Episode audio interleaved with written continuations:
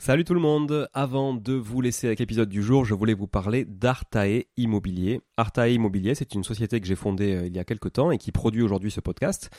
Alors si vous voulez vous lancer et investir dans l'immobilier, comme moi depuis euh, de nombreuses années, c'est la bonne décision évidemment. Je vous l'apprends pas, vous savez, euh, vous connaissez mon appétence à l'investissement locatif, on en parle beaucoup sur ce podcast. Mais peut-être que vous n'avez pas forcément de temps à y consacrer, peut-être que vous n'êtes pas sur place, peut-être que vous avez peur de faire des erreurs, peut-être que vous souhaitez simplement accélérer dans vos investissements et aller plus vite en déléguant. Eh ben, je pense qu'on est fait pour se rencontrer et échanger sur ce sujet-là, avec moi directement ou avec mon équipe. Et pour réaliser votre projet euh, sereinement, Artae vous accompagne avec une offre clé en main, spécialement conçue pour les investisseurs. Artae Immobilier, c'est une agence spécifique pour les investisseurs, 100% dédiée à eux et à l'investissement locatif. De l'acquisition du bien jusqu'aux travaux, puis à l'ameublement, à la décoration, à la mise en location. Vous êtes guidé, conseillé, accompagné de A à Z par notre équipe de pros que je recrute personnellement, et croyez-en mon exigence, je recrute que des gens compétents et composés surtout d'investisseurs aguerris ou s'ils le sont un peu moins, que je forme moi-même aussi au métier de l'investissement immobilier. Optez pour les étapes dont vous avez besoin sans problème, bénéficiez de l'accompagnement qui vous correspond. On est aussi votre coach tout au long de ce projet, vous montez en compétence grâce à nous, c'est du clé en main, c'est de la délégation, mais ça vous permet aussi de monter en compétence. Vous pouvez nous confier la recherche du bien, vous pouvez nous confier euh, uniquement les travaux, l'ameublement, la déco. C'est vraiment un accompagnement et un service sur mesure. Alors si vous voulez en savoir plus, n'hésitez pas à vous rendre sur le site euh, artae.imo, vous trouverez quelques informations à ce sujet. Sur le site également aussi investiratoulouse.com pour ceux qui voudraient investir en région toulousaine, mais on n'est pas basé qu'à Toulouse, donc on peut aussi vous accompagner ailleurs. Euh, mais ça vous permettra de, voir un petit peu la qualité aussi de, de réalisation qu'on peut produire pour votre compte. Et puis aussi à nous suivre évidemment sur Instagram, Arta Immobilier, très simple, ou sur LinkedIn Arta Immobilier. On partage aussi pas mal de réalisations qu'on fait, en tout cas pour le compte de nos clients. Et puis n'hésitez pas à nous contacter, à contacter notre équipe pour échanger autour de votre projet directement par email à contact artae, a r t a e, .imo, i 2 m o tout simplement. Voilà, l'équipe se fera un plaisir d'échanger avec vous sur euh, votre projet d'investissement et de vous accompagner tout au long de ce projet crucial pour se créer un patrimoine et s'enrichir et c'est ce qu'on essaie de faire tous ensemble en animant ce podcast ou en l'écoutant aussi euh, chaque semaine. Voilà. Merci encore d'être là. À très vite. Je vous laisse avec l'épisode du jour. Ciao ciao. Bonjour tout le monde et bienvenue sur Money le podcast qui vous parle d'investissement et de finances personnelles au sens large et sans tabou. Je suis Julien Calamotte, investisseur passionné et auteur du livre à succès S'enrichir grâce à l'immobilier. J'avais envie de partager ma façon d'investir, forcément, mais également de découvrir avec vous de nouvelles façons de faire fructifier notre argent. C'est pourquoi j'ai créé ce podcast pour y recevoir des invités qui nous partagent leur savoir et leurs expériences en toute simplicité. J'espère sincèrement que les échanges que je vais avoir avec l'invité du jour vont permettre d'enrichir vos connaissances autant que les miennes. Je vous souhaite une excellente écoute. Salut tout le monde et bienvenue sur cette capsule euh, durant laquelle nous allons parler de déficit foncier. Je suis sûr que la plupart d'entre vous ont entendu euh, déjà ce terme de déficit foncier, mais euh, souvent ne savent pas trop de quoi il s'agit. je l'entends aussi souvent dans dans la location meublée pour des gens qui sont en LMNP euh, et qui parlent de déficit foncier. Alors déjà, je vais vous donner un scoop.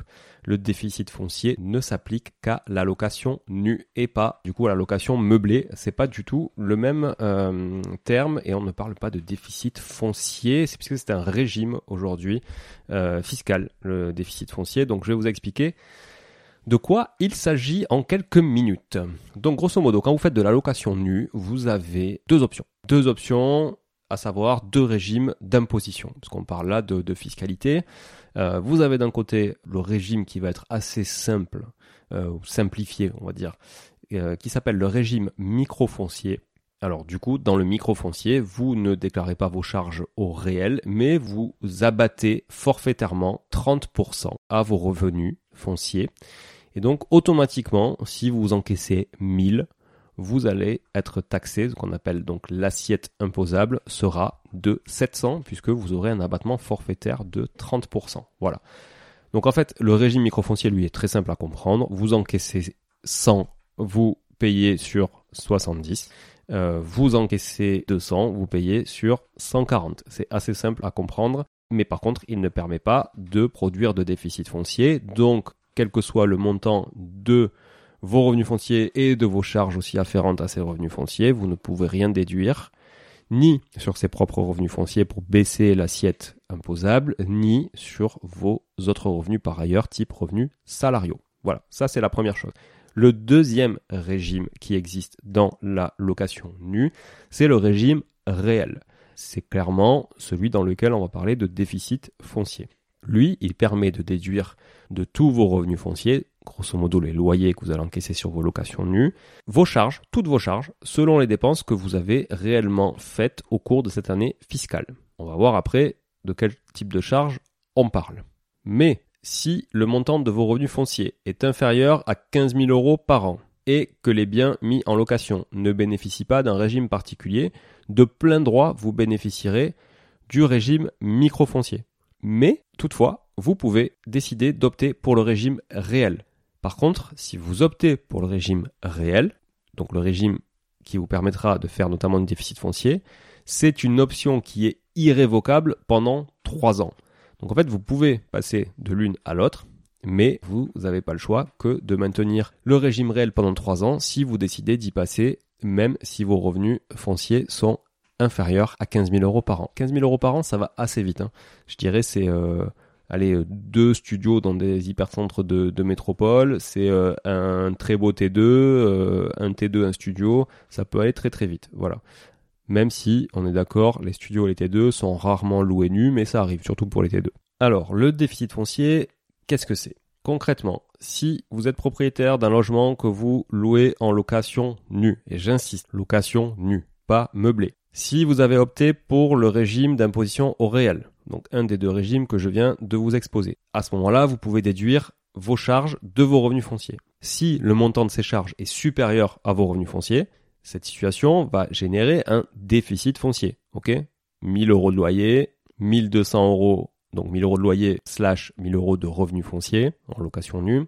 En face, j'ai 1200 euros de charges, j'ai 200 euros de déficit foncier. C'est à peu près ça.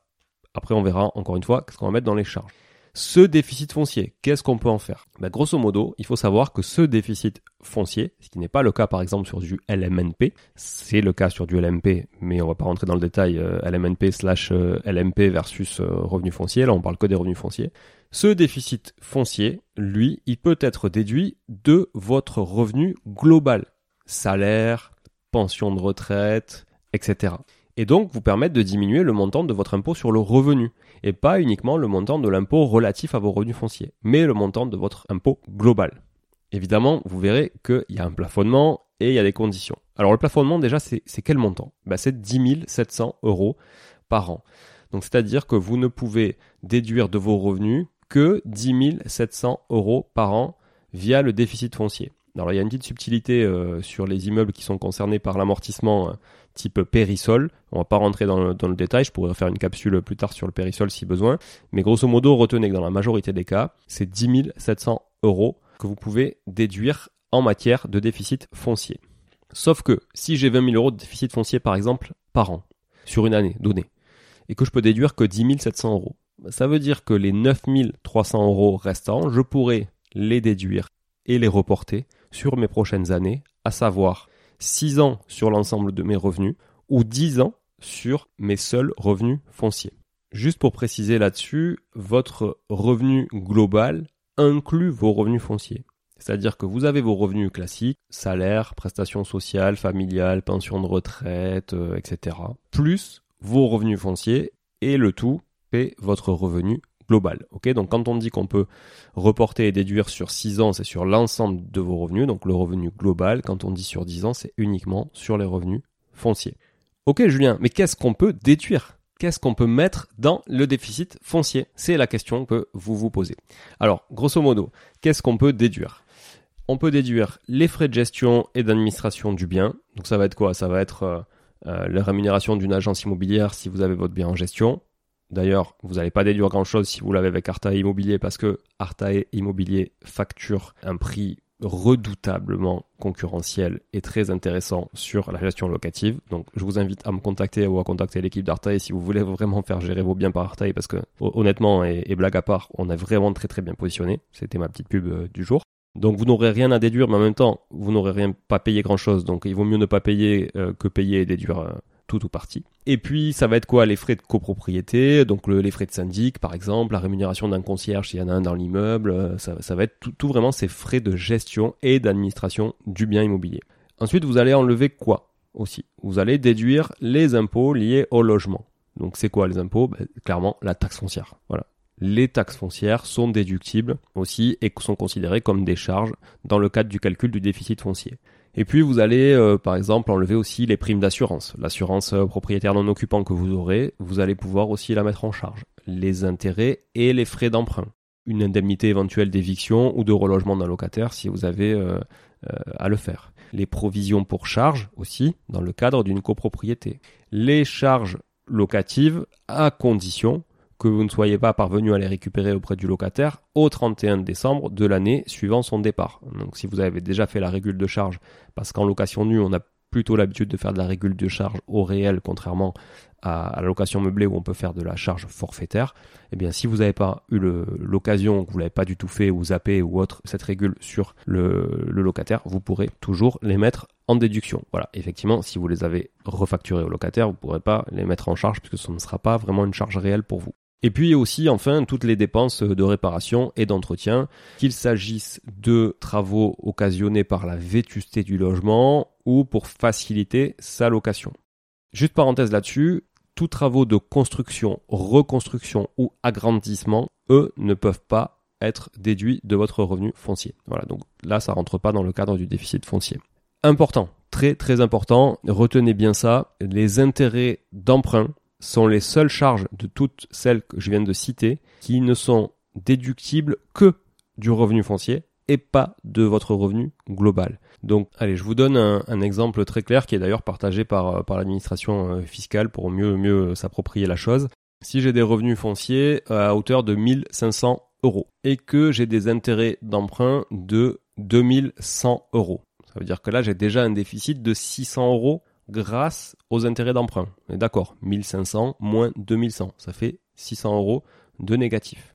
Mais que mes autres charges, dont celles que j'ai citées tout à l'heure, hein, ça peut être euh, charges euh, locatives non refacturées, les entretiens, euh, mes assurances, etc., sont de 2900 euros. Donc là, ça me fait, j'étais déjà à 600 euros avec les intérêts d'emprunt de déficit foncier. Maintenant, j'ajoute 2900 euros de charges supplémentaires. Je suis à moins 3500 euros. Donc, mon solde, en fait, mon déficit foncier, une fois que de mes revenus fonciers, j'ai enlevé les intérêts d'emprunt et toutes mes autres charges, il est très clairement de 3500 euros. Sauf que dans ces 3500 euros, j'ai 600 euros qui sont du fait et du simple fait et du seul fait des intérêts d'emprunt. Donc, ces 600 euros, je ne pourrais pas les imputer sur mon revenu global comme je viens de vous le dire, puisque les euh, intérêts d'emprunt ne pourront être déductibles que des revenus fonciers euh, et pas du revenu global. Ça veut dire quoi? Ça veut dire que sur ces 3500 euros de déficit, comme j'en ai 600 qui sont relatifs aux intérêts d'emprunt, eh bien je vais imputer 2900 euros, donc 3005 moins 600, 2900 euros sur mon revenu global. Donc ça va venir diminuer mon assiette imposable du revenu global de 2900 euros. Attention, hein, c'est pas, euh, vous n'allez pas payer 2900 euros d'impôts en moins. Vous allez payer des impôts sur une assiette qui sera inférieur de 2900 euros. C'est toujours une différence entre l'impôt et l'assiette imposable. Hein. C'est deux, deux, choses différentes. L'assiette imposable, c'est le revenu sur lequel vous allez être imposé. Le reste du déficit, donc les 600 euros qui sont relatifs encore une fois aux intérêts d'emprunt, lui, eh ben, il sera imputable sur les revenus fonciers des 10 prochaines années. Donc, il pourra se lisser sur les 10 prochaines années. Si par exemple, j'ai pas, j'ai aucun revenu foncier euh, l'année suivante, eh ben, mes 600 euros seront toujours valables pour l'année d'après. Voilà. Pour l'exemple, euh, j'espère que c'est assez clair petite subtilité quand même qui voilà qui est importante, surtout aujourd'hui avec des taux assez élevés. Euh, bah, vous, faites vite le calcul. Tiens, tout à l'heure par exemple, je, regardais un tableau d'amortissement sur un, prêt que je viens de signer sur une mensualité à 800 euros. J'étais à plus de 500 euros de intérêt par mois. Donc ça veut dire que vous voyez, sur, une, sur un prêt où je vais rembourser à peu près, on va dire, 9600 euros par an, euh, eh bien, je vais avoir euh, quasiment 6000 euros d'intérêt, hein, les, les, les, deux tiers, voilà, euh, à peu près. Donc, vous voyez que ça peut vraiment, vraiment vous créer du déficit assez facilement. Et donc, cette partie-là, ben, malheureusement, ça ne pourra pas vous faire économiser des impôts sur votre revenu global, mais uniquement réduire votre imposition présente et future sur vos revenus fonciers uniquement. Voilà, j'espère que vous arrivez à, bien faire la différence. Bon, c'est bien tout ça, mais du coup, comment je déclare ces charges qui sont déductibles de mes revenus fonciers? Comment je me crée ce déficit foncier? Comment surtout je transfert, euh, je, donne l'info à l'administration fiscale. Bah, du coup, c'est assez simple. Vous avez une déclaration que vous demande euh, la plupart des banquiers, même quand vous faites du meublé, parce qu'ils y pipent pas grand-chose, pour la plupart, désolé pour les banquiers qui nous écoutent et, qui sont pas au niveau, mais en tout cas pour ceux qui sont au niveau, ils sont pas concernés. Euh, il y a une formulaire qui s'appelle la 2044. Et c'est sur, sur ce SERFA, sur ce formulaire, que vous allez déclarer vos revenus fonciers. Voilà, vos revenus fonciers, mais également, du coup, vos charges qui seraient déductibles de ces revenus fonciers. Alors, encore une fois, les revenus fonciers, ce n'est que pour la location nue. Parce que quand vous faites du meublé, vous n'avez pas de 2044 à remplir puisque vous déclarez autrement ces loyers puisqu'ils sont considérés quand vous faites de la location meublée comme des bénéfices industriels et commerciaux. Donc ils sont traités comme des revenus commerciaux et non pas des revenus fonciers. Voilà, encore une fois, je fais bien la différence mais on répète jamais assez les choses. Euh, donc grosso modo, quand vous faites cette déclaration, vous mettez absolument tout et vous déclarez, euh, vous déclarez euh, à la fois vos revenus globaux plus cette annexe 2044 pour vos revenus fonciers. Voilà. Là, il vous faudra vraiment conserver toutes les factures, euh, les photos de ce que vous avez fait, etc., qui vous permettra vraiment de justifier si jamais l'administration fiscale vous demande de fournir des justificatifs et du coup de, contrôler euh, cette, cette déduction et on va dire la légitimité de la déduction des charges que vous avez, euh, que vous avez effectuées sur, sur ces revenus fonciers. Bon, en conclusion, qu'est-ce qu'on peut dire sur, sur la partie déficit foncier? On peut dire que c'est un levier qui est souvent peu utilisé par les investisseurs parce que les investisseurs ne jurent, et moi le premier d'ailleurs, hein, au, démarrage de ma stratégie, que euh, par du, de l'allocation meublée. Pourquoi? Bah, Parce qu'en fait, euh, c'est idéal pour ne pas payer des impôts sur un revenu qui vous sert à rembourser des crédits. Mais malgré tout, sur l'allocation meublée non professionnelle, j'entends, vous ne pouvez pas, encore une fois, déduire les charges sur vos revenus globaux, mais uniquement sur les revenus en location meublée, quand vous êtes à la MNP. Là, quand vous êtes euh, sur le régime du déficit foncier au réel, ben du coup, vous pouvez le déduire sur vos revenus globaux. Donc ça, c'est intéressant puisque, je sais pas moi, si vous avez par exemple 40 euh, 000 euros euh, de revenus, de revenus fiscaux imposables, bah, du coup, si vous enlevez 10 700 euros, vous n'aurez que un peu moins de 30 000. Si votre TMI, c'est 30%, votre tranche marginale d'imposition est à 30%, ça vous fait quand même économiser 3000 balles d'impôts. Donc c'est pas mal. Euh, c'est pas mal. Euh, et je pense que c'est assez sous-utilisé par la plupart des investisseurs que vous pouvez être ou que je suis aussi, parce que j'en ai euh, pas fait beaucoup, voire même quasiment jamais fait. Trop préoccupé par louer, louer de la petite surface, souvent sur, sur du meublé, puis parce qu'aussi j'avoue que j'aime bien meubler les, trucs et, et aller jusqu'au bout. Mais il y a quelque chose à faire, en tout cas si vous payez des impôts là-dessus, c'est pas non plus euh, père, euh, on va dire, si vous payez 10-15 000 euros d'impôts, euh, c'est pas ça qui va vous, enlever une grosse partie de votre imposition, mais ça peut vous enlever quand même, encore une fois, 3 000 euros par an si vous êtes en TMI à 30. Si vous êtes une TMI supérieure, ça va vous enlever encore plus. Voilà pour la conclusion, qui n'engage que moi par ailleurs, mais j'espère que ça a été clair sur le régime du déficit foncier. Voilà, je vous remercie encore d'être là, toujours plus nombreuses et toujours plus nombreux à m'écouter. Vous êtes 25% euh, d'auditrices. Je trouve que c'est pas mal, mais c'est pas assez. Donc euh, n'hésitez pas aussi euh, les filles à, partager autour de vous à, des amis IES qui pourraient être intéressés par le monde des finances personnelles, de l'investissement immobilier, mais aussi d'autres sujets évidemment de diversification si besoin.